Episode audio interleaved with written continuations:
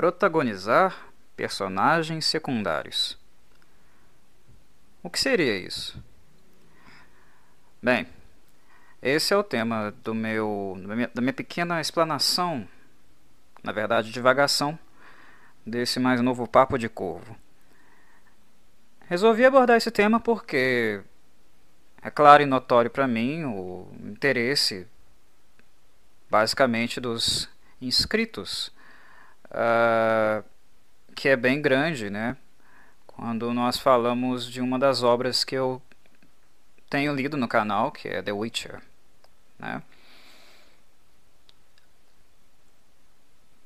O que de fato é notório em The Witcher, não é exclusivo de The Witcher, mas que de, de certa maneira prende a leitura, de certa maneira provoca imersão nessa narrativa.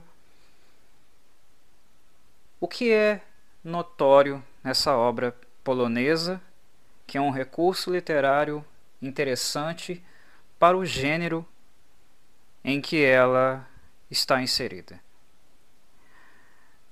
Ao levantar essa questão da, do protagonismo dos personagens secundários, eu me atenho um pouco a, a essa obra porque acredito que essa obra em específico ela usa realmente muito esse recurso e é uma das grandes notoriedades da mesma. The Witcher ele é ambientado num mundo fantástico, né? É um cenário caótico, bélico, se nós considerarmos uh, as tratativas, né, o que acontece no, no mundo né, de The Witcher principalmente a partir do terceiro livro, mas com elementos que nos remetem também um pouco à realidade, que espelham de alguma forma o mundo em que vivemos.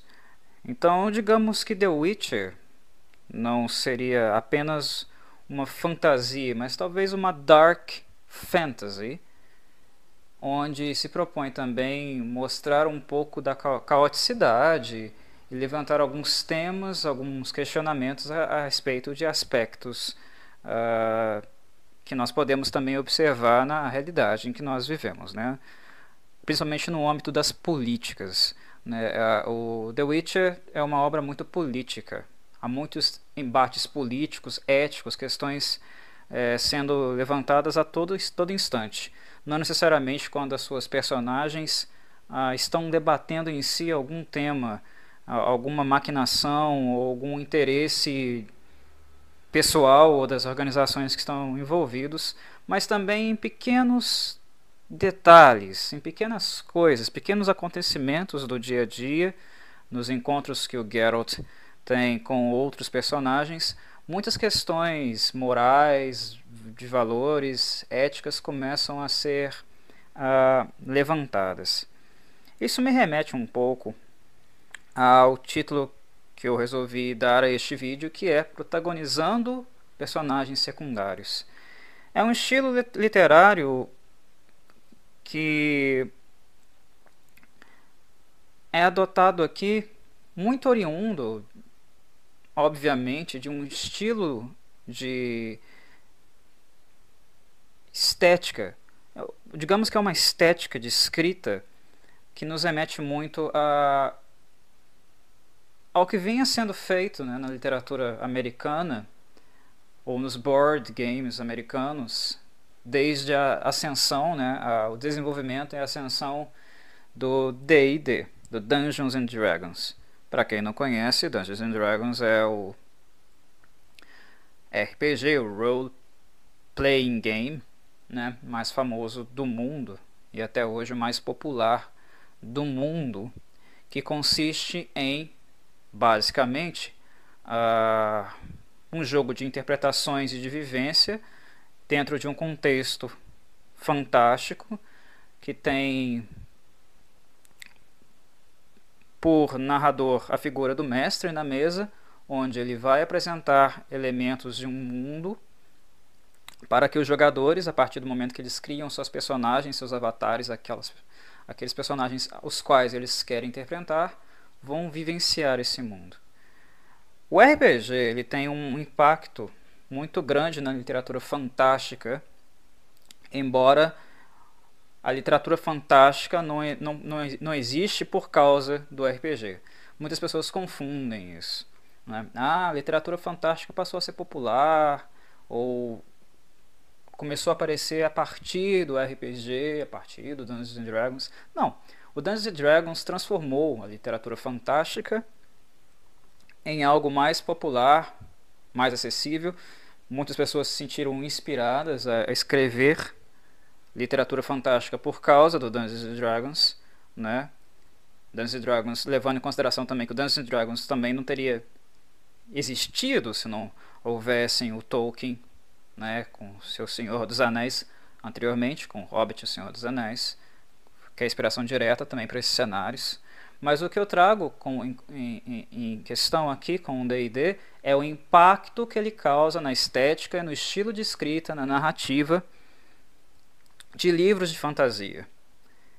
Mais especificamente, na imersão que ele dá para essas narrativas como essas narrativas elas passam a ser profundas. É a sensação de você, ao ler uma fantasia, estar se sentindo inserido naquele mundo criado pelo autor, naquele cenário fantástico. Você não apenas lê uma história, você sente-se dentro da história e passa a ter uma compreensão ampla de todos os aspectos, de todas as regras de funcionamento dentro daquele mundo, que tem cada qual o seu mundo, suas regras específicas. Né? Quando você vai ler fantasia, Terra-média é uma coisa, né? o mundo de The Witcher é outra coisa, e assim por diante. Né? O mundo do Conan é outra coisa. Né? Esses mundos eles têm regras de funcionamento que se afastam e se aproximam mas eles têm algo deles, uma característica deles que é muito específica.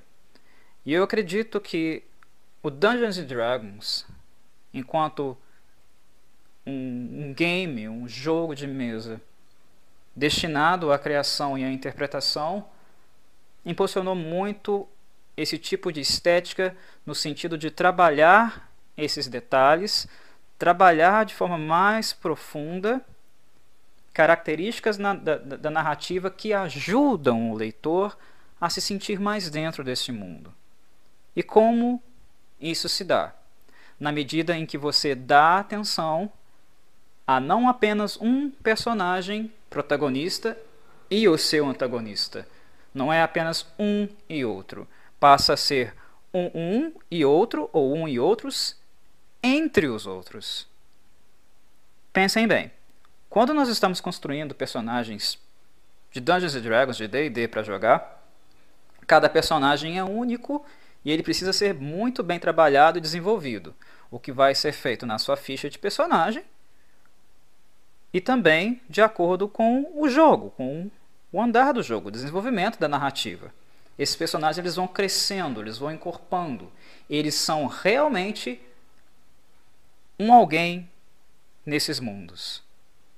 Por mais que o jogo tenha um antagonista ou tenha personagens lendários, cada personagem do jogador e muitos dos personagens os quais eles encontram têm profundidade.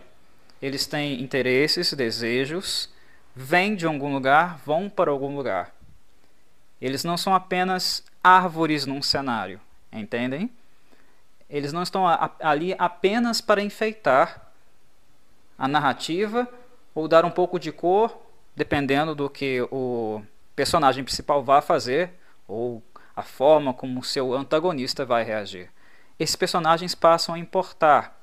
E a partir do momento que eles passam a importar e serem mais trabalhados, vistos como entidades únicas e importantes para o contexto, o mundo, ou o que nós chamamos de mundo, o cenário onde essas histórias, essas narrativas são desenvolvidas, passam a ter maior profundidade, maior relevância e se mostrar. Eles gritam as suas cores e tendências. E assim o leitor, de certa maneira, entra no mundo de The Witcher e não apenas no mundo do Geralt de Rivia. Estou me fazendo claro? É sobre essas, essa característica em específico que eu resolvi abordar aqui, fazendo um papo de corvo voltado para um pouco para essa questão, levando em consideração o The Witcher, já que é um, uma, a leitura mais popular aqui no canal.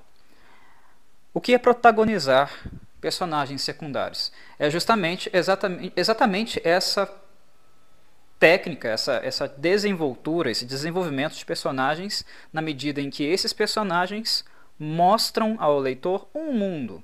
Um mundo que não tem apenas a ótica do, do seu protagonista, mas sim diferentes visões, o que nos leva a diferentes histórias, a diferentes campanhas e a diferentes visões sobre um determinado aspecto. Em The Witcher, por exemplo, e para quem tem acompanhado a leitura, a, a, a leitura, nós temos várias narrativas e várias histórias acontecendo ao mesmo tempo. Nós temos as, a própria trama que envolve o Geralt e as pessoas as quais são próximas a ele, o interesse dele nelas, a relação dele, dele com elas, a trama da Ciri, né, que envolve o, o sangue antigo dela, as consequências de possuir esse sangue e, a, e a, as questões às quais ela é predestinada. Nós temos a guerra provocada, iniciada por Nilfgaard, percebem? E ao mesmo tempo nós temos várias visões de vários personagens distintos sobre cada uma, cada um desses eventos. Nós temos o olhar dos personagens os quais nós acompanhamos sobre a guerra de Nilfgaard, por exemplo. Temos o olhar de Nilfgaard para a guerra, o olhar de outros reinos para a guerra, o olhar dos magos para essa guerra. Nós temos vários olhares. E essas questões, essas, essas possibilidades se abrem na, na medida que nós protagonizamos personagens secundários.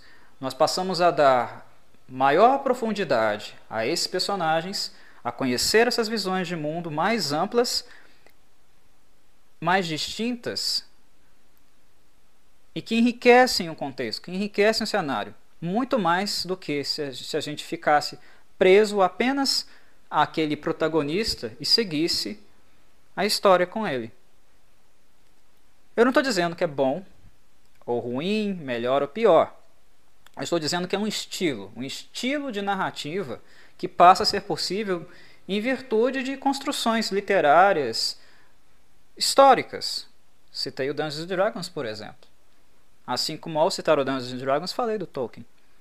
São estilos de narrativa diferentes. Há algumas narrativas que são interessantes seguindo a, a, a, apenas a visão do protagonista. Né? São estilos diferentes, mas é, eu estou focando e tocando nesse estilo literário de The Witcher que é, é, é muito é, notório, né, virtude dessas, dessas influências, para a maneira como a história é conduzida, gerida e como isso ajuda o leitor a se sentir dentro deste mundo e não apenas acompanhando uma personagem. O leitor ele passa a compreender o mundo e a conhecê-lo muito bem em cada setor, em cada facção, em cada região, realmente brota-se ali uma cultura. Né? E isso só é possível porque presta-se atenção nessas personagens como personagens únicas, que não necessariamente estão subordinadas pelos desejos do escritor ou do próprio protagonista. Esses personagens eles não giram em torno do protagonista. Eles não giram em torno do Geralt. Continuando aqui tomando The Witcher como nossa referência. Então, quando algumas pessoas falam que The Witcher é a história de Geralt de Rivia, na minha análise, na análise do Corvo, não há maior inverdade. Não. The Witcher não é a história de Geralt de Rivia. Como também não é a história de Cirila de Sintra ou de Yennefer de Wengenberg ou de Emir van Reis. Não é a história dessas pessoas. São as histórias dessas pessoas. É plural. Entendem? Ah, mas o Geralt é o protagonista.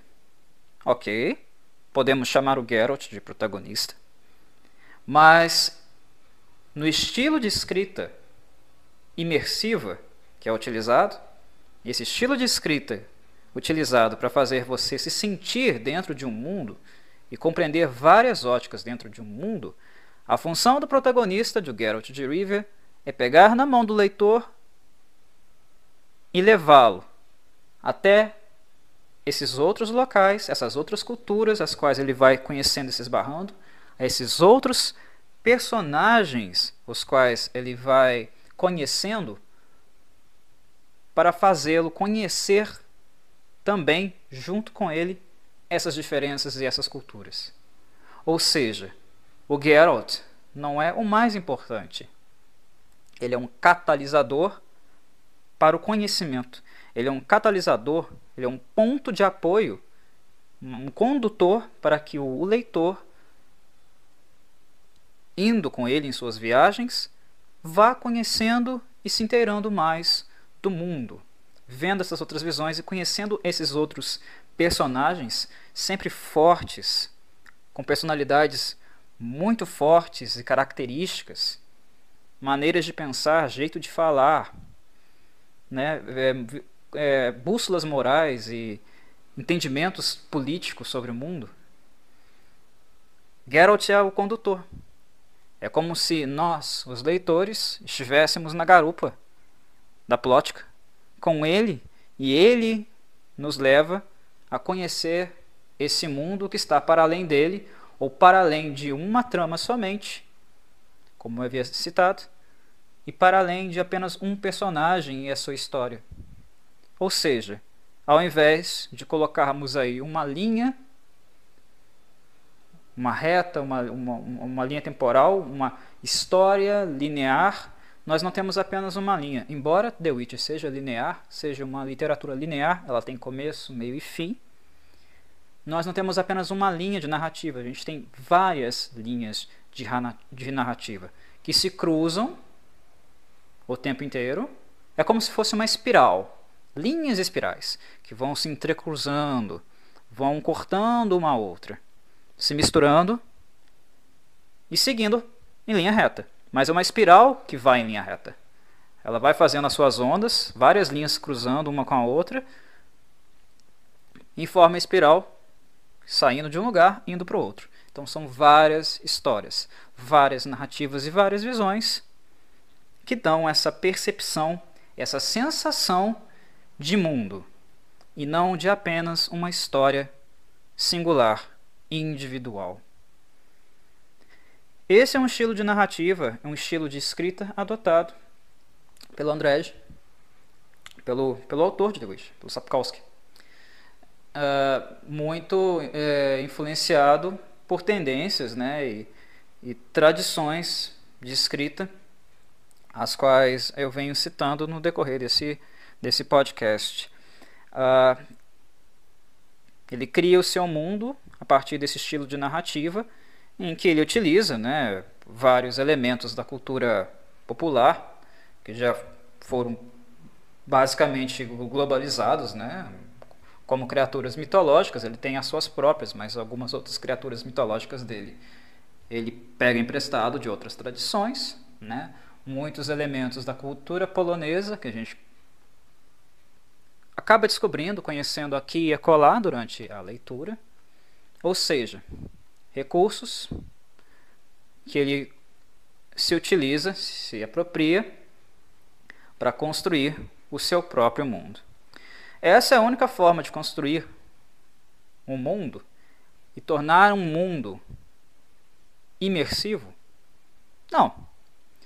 Mas é um estilo que é notório.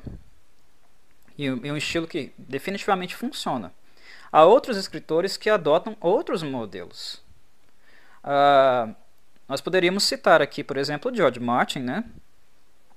Uh, mas não creio que é um, um assunto necessariamente para esse podcast, para nós aprofundarmos ou pensarmos, refletirmos um pouco sobre como o George Martin escreve e desenvolve suas narrativas.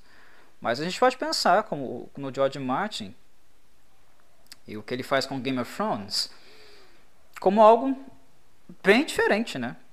Porque enquanto em The Witch nós temos o Geralt como nosso condutor, na, no George Martin nós não, não vamos ter um condutor, nós vamos ter, vamos ter vários condutores em diferentes casas. Então, por ser um, um tipo de trama ainda mais politizada do que The Witcher é, porque The Witcher é um, um estilo de texto, de narrativa política, mas não tanto política assim, porque ele não se foca, ele não se prende apenas à política. Né? Até um pouco raso em relação às tramas políticas nele envolvidas, né? elas acabam indo muito, se intensificando muito no campo afetivo, né? de relações entre algumas pessoas. Né? Ela não, não se destaca e não cresce muito naquele, naquele âmbito político, no, no caos político e nas tramas. Né? Uh, em, The, em, Game of Thrones é o contrário. É, são textos, são livros né, extremamente políticos que envolvem tramas muito grandes né, e de diferentes reinos, diferentes facções. A, a, os quais nós vamos, nós vamos ter várias figuras que são condutoras para conhecimento desses personagens, desses outros é, personagens secundários que também são protagonizados para dar imersão nessa narrativa. Enfim, protagonizar personagens secundários nada mais é do que dar a esses, dar a esses personagens secundários liberdade e entender esses personagens secundários como pessoas e personagens diferentes do protagonista do seu antagonista com uma própria história, com suas próprias influências e com sua própria força, sua própria capacidade de interagir e modificar coisas no mundo. E é a partir desse mecanismo, a partir, é a partir desse, de, desse estilo desse esforço de construção de personagens que são importantes, distintos e livres uns dos outros, não necessariamente dependente uns dos outros, ou dependente do protagonista para que a narrativa seja construída, que nós conseguimos, ao invés de criar apenas uma história linear, um pequeno conto fantástico, criamos assim um cenário fantástico e uma campanha fantástica, um mundo fantástico. Perceberam a diferença? Captaram a diferença? Chegaram no ponto onde eu queria tocar? Novamente, esses termos de cenário, imersão, campanha fantástica nos remetem, claro, à grande influência que Dungeons Dragons D&D é, ajudou e com certeza impactou na forma de escrita dos livros fantásticos após o aparecimento do, do próprio. Enfim, uh, esse foi um papo de corvo, muito em virtude do, da popularidade do The Witch no canal. E apenas um, um papo rápido mesmo, para manter as coisas aqui funcionando, aquecidas de alguma forma que eu acho útil também, em virtude uh, de entrar um pouco em, em conexão, em pensar um pouco acerca daquilo que está sendo lido. Como é um livro, os livros de The Witch estão sendo bastante lidos no canal, são os mais populares. Acho importante a gente tentar conversar, pensar um pouco também, a, a, apenas uh, ao invés de não apenas ler um texto, pensar um pouco sobre ele, pensar esse texto tecnicamente, pensar um pouco na literatura, na forma de escrita, ir um pouco além do que nós lemos, ir um pouco além da história em si e tentarmos pensar também como essa história é construída, desenvolvida. Incrementar um pouco né, o, o hall de saberes possíveis que nós podemos construir e ter em relação a um livro, uma história, uma estética de escrita a qual nós estamos lidando e conhecendo. É isso, meus caros. Saudações. Boas leituras a vocês, atuais ou futuras.